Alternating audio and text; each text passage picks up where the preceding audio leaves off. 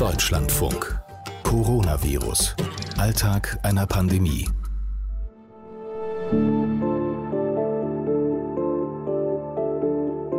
Als ich heute Morgen in die Redaktion kam und wir dann überlegt haben, welches Thema geht uns eigentlich heute wirklich an, was treibt uns um, da sind wir ziemlich schnell bei dem Thema gelandet, wie gehen die Generationen zurzeit miteinander um? Also das, was man überall liest. Müssen die Jungen jetzt zurückstecken, um die Alten zu schützen? Und läuft das auf einen richtigen Zwist raus oder existiert er bereits?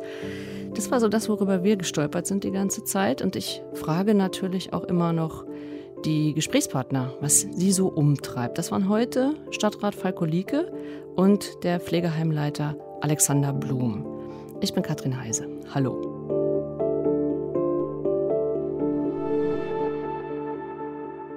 Beim Gespräch mit Alexander Blum wurde es allerdings erstmal ziemlich aktuell. Alexander Blum leitet ja das Caritas Pflegeheim in Berlin-Hohenschönhausen und ich hatte gerade gelesen, dass im Nachbarbezirk ein Seniorenwohnhaus geräumt werden musste. Da sind nämlich sehr viele Bewohner an Covid-19 erkrankt bzw. infiziert worden. Und deshalb wollte ich von ihm natürlich wissen, ob bei ihm noch alle gesund sind. Ja, also bei uns ist es so, dass Gott sei Dank noch alle gesund sind. Wir haben natürlich auch von diesem Fall gehört, gar nicht weit von uns. Unser Seniorenheim ist äh, in Berlin-Hohenschönhausen und das Seniorenheim, wo eben jetzt diese ganzen Fälle in Berlin aufgetreten sind, ist in Lichtenberg und das ist ganz um die Ecke bei uns. Und da gucken wir natürlich nochmal ganz genauer hin und haben mit großer Sorge sozusagen äh, von den Nachrichten gehört. Also das ist natürlich eine Sache, vor der sich äh, jede Leitung, äh, jedes Unternehmen äh, fürchtet, dass halt sowas passiert passiert, ja. Ja, wo die Angst wirklich steigt, das kann ich mir gut vorstellen. Ja. Hört man in ihrer Stimme auch, dass da doch eine, doch eine ziemliche Anspannung dann auch ist, wenn das auch so nahe kommt. Ja, es ist ja, es ist natürlich, also es ist ja ein sehr, sehr ernstes Thema und es ist ja, ähm, es ist ja absolut lebensbedrohlich für die Bewohner. Also drei von den Bewohnern, die dort in Lichtenberg jetzt im Krankenhaus äh, sind, von den anderen 70 Bewohnern, denen geht es auch schlecht und man fragt sich ja natürlich wahrscheinlich schon als Leitung und äh, als Verantwortlicher, hat man alles richtig gemacht? Sind irgendwelche Dinge vergessen worden? Gab es eine Lücke im System? Wie konnte das passieren? Man wird es ja letztendlich nie richtig rausfinden können. Mhm. Wünschen Wünschen Sie sich regelmäßigere Tests oder überhaupt, wie sieht es mit den Abstreichtests aus? Also haben wir jetzt aktuell noch nicht bei unseren Bewohnern. Ich weiß nicht, ob das kommen wird. Von der Diskussion habe ich schon gehört, dass da eventuell was ist. Bisher macht man es so, dass wenn in einer Einrichtung ein Fall aufgetreten ist, wir hatten jetzt bei uns im Unternehmen auch einen Fall in einer Einrichtung, in der eine Mitarbeiterin erkrankt ist und da wurden jetzt bei allen Bewohnern Abstreichtests gemacht. Die Ergebnisse gibt es heute. Und da sind wir natürlich auch in Sorge und hoffen, dass das alles gut ausgehen wird. Also ein anderes Caritas Seniorenzentrum. Ja. Mhm. Richtig, genau. Ähm, bei den Bewohnern einerseits, äh, also wünschten Sie sich solcher Tests? Also sicherlich äh, wäre es ganz sinnvoll, ja. Also ich halte das schon für sehr verantwortlich, wenn man äh, solche Tests durchführen würde, ja. Also regelmäßig um, weil es muss ja immer wieder, es gilt ja immer nur für den Tag quasi die Sicherheit, ja. jetzt nicht zu haben. Ähm, wichtiger wären vielleicht regelmäßige Tests bei den Pflegekräften. Genau, also das ist ja auch in der Diskussion und da geht es ja auch um diese Antikörpertests bei den Pflegekräften. Ich denke, da wird es garantiert auch Tests für die Mitarbeiter geben, kann ich mir sehr gut vorstellen. Mhm. Die Bewohner, Ihre Bewohner, das haben Sie uns ja auch immer wieder erzählt, sind sowieso, also isoliert ist das falsche Wort, aber haben jetzt sowieso nur noch ganz geringe Kontakte, nach außen gar nicht mehr, es kommt kein Besuch mehr. Aber natürlich geht Ihr Personal, gehen Sie rein und raus tagtäglich nach Hause. Mit welchem Gefühl eigentlich?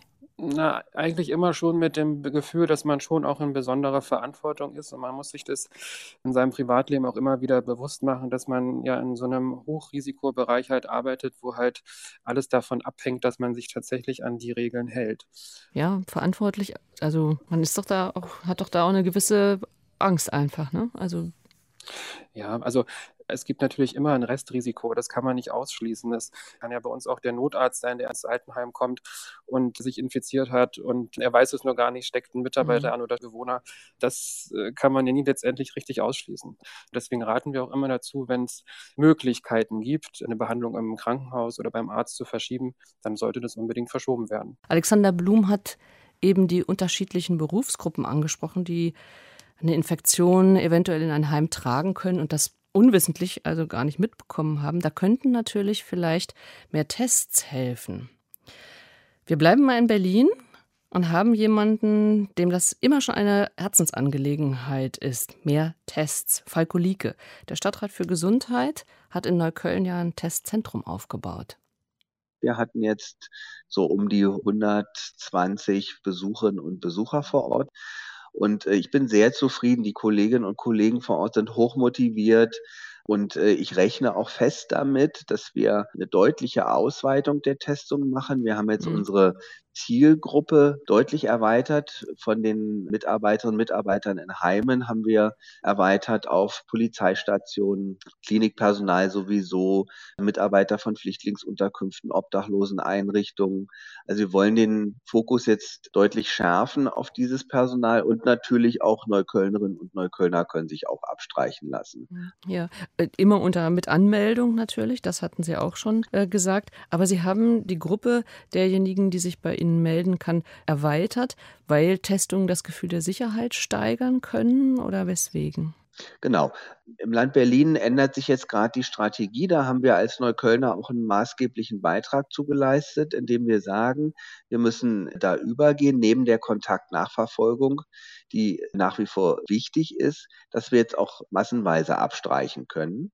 Und es wird in Kürze auch so sein, dass wir ganze Schulklassen, auch Kitagruppen, Kollegen vom Jobcenter äh, mit einbeziehen, um einfach Sicherheit zu haben.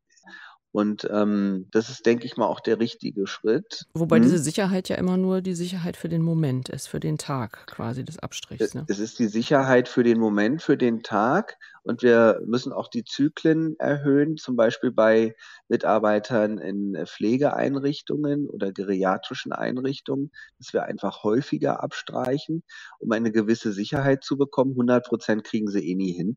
Aber mir geht es ein Stück weit darum, über die Menge auch Erkenntnisse zu erlangen, wie sich das Virus ausbreitet oder eben auch nicht. Und da bietet dieses Abstrichzentrum eine sehr gute Grundlage. Mhm.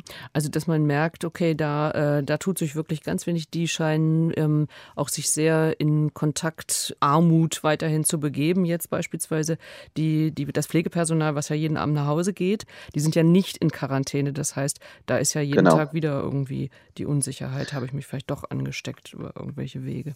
Genau, das ist der äh, richtige Punkt. Und ich sage mal, auch die Bewohnerinnen und Bewohner sind, denke ich mal, in Kürze auch unsere Zielgruppe. Die werden wir nicht in unser Testzentrum holen, die Menschen, ähm, sondern da werden wir vor Ort hingehen und die Abstriche machen.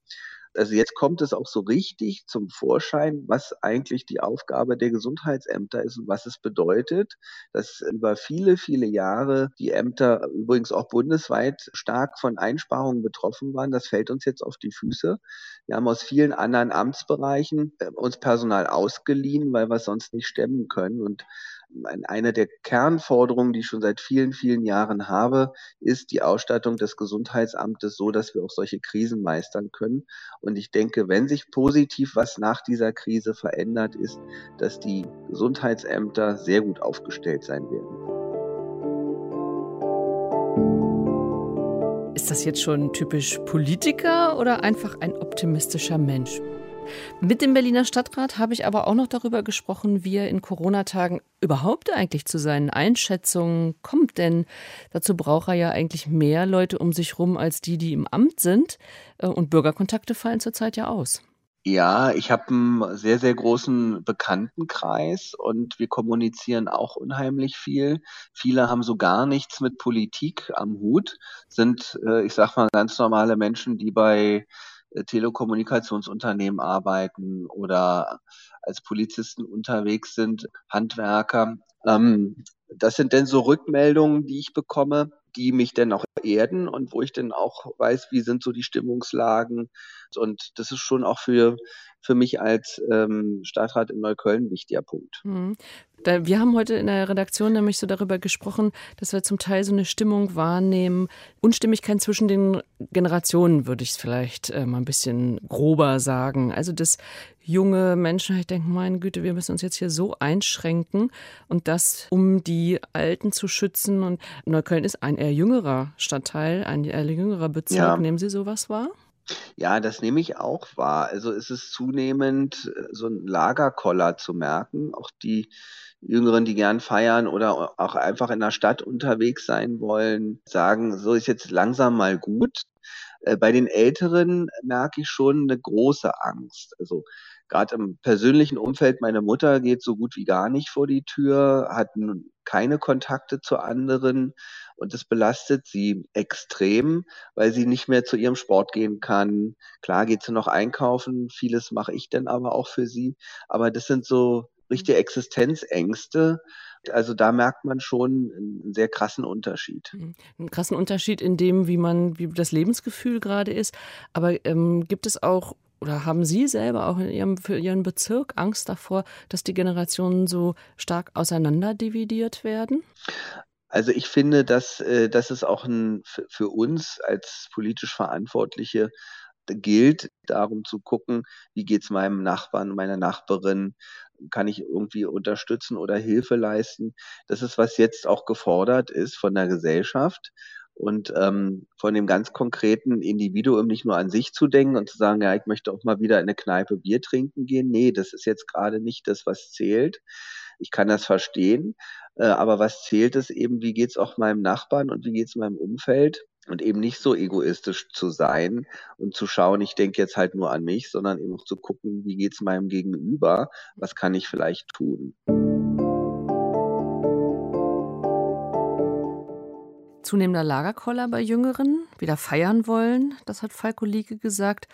Und große Ängste dagegen bei den Alten, hat er beobachtet. Aber von so einem richtigen Gegeneinander der Generation hat er jetzt nicht berichtet. Was sagen denn nun die Altenheimbewohner zu der manchmal doch sehr zugespitzten Debatte? Das wollte ich von Heimleiter Alexander Blum wissen.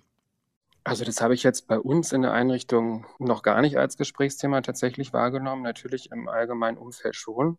Aber das haben wir jetzt mit unseren Bewohnern in den Runden, die wir machen, auch noch nicht thematisiert. Also es kam jetzt nicht von den Bewohnern als Thema und wir haben es jetzt auch noch nicht angesprochen. Wir könnten das mal machen, es wäre auf jeden Fall interessant. Ja, ist ja, ist ja vielleicht auch ein unschönes Thema. Also ich weiß gar nicht, ja. bei so vielen unschönen Themen weiß ich gar nicht, ob ich, ich das an Ihrer Stelle ansprechen würde. Aber wie denken Sie darüber? Wie denken Ihre, Ihre Mitarbeiter darüber? Diese Debatte ist ja da. Also ich denke, man kann das nicht nur auf eine Seite sozusagen schieben und sagen, wir verzichten jetzt alle für die Alten, um die zu schützen, dass, äh, dass denen nichts passiert. Ich finde, das zeichnet ja auch eine Gesellschaft aus, dass man dann eben zusammenhält, auch wenn es wirklich gerade eine ganz schwierige Zeit ist. Aber wir haben auch wirklich schon schwerere Zeiten in Deutschland erlebt, dass man da wirklich zusammenstehen muss. Und der größte Teil der Bevölkerung tut es ja auch und äh, teilt hoffentlich nicht diese Auffassung. Hm. Also bei Ihnen ist jetzt auch nicht so eine Sorge vor zunehmender Altersdiskriminierung oder zunehmenden Generationenkonflikten. Ähm, man muss natürlich offen darüber diskutieren und das kann natürlich auch entstehen, wenn diese ganzen Beschränkungen jetzt noch ewig weitergehen und es wird ja noch auf lange Sicht so sein und äh, ist ja immer gut, wenn man mit Problemen, wenn man die rechtzeitig erkennt und die diskutiert, aber ich sehe das jetzt erstmal nicht. Eins wollte Alexander Blum noch loswerden. Ja, auf jeden Fall. Unsere Videotelefonie hatte ich ja das letzte Mal erzählt. Ja, klappt die, das?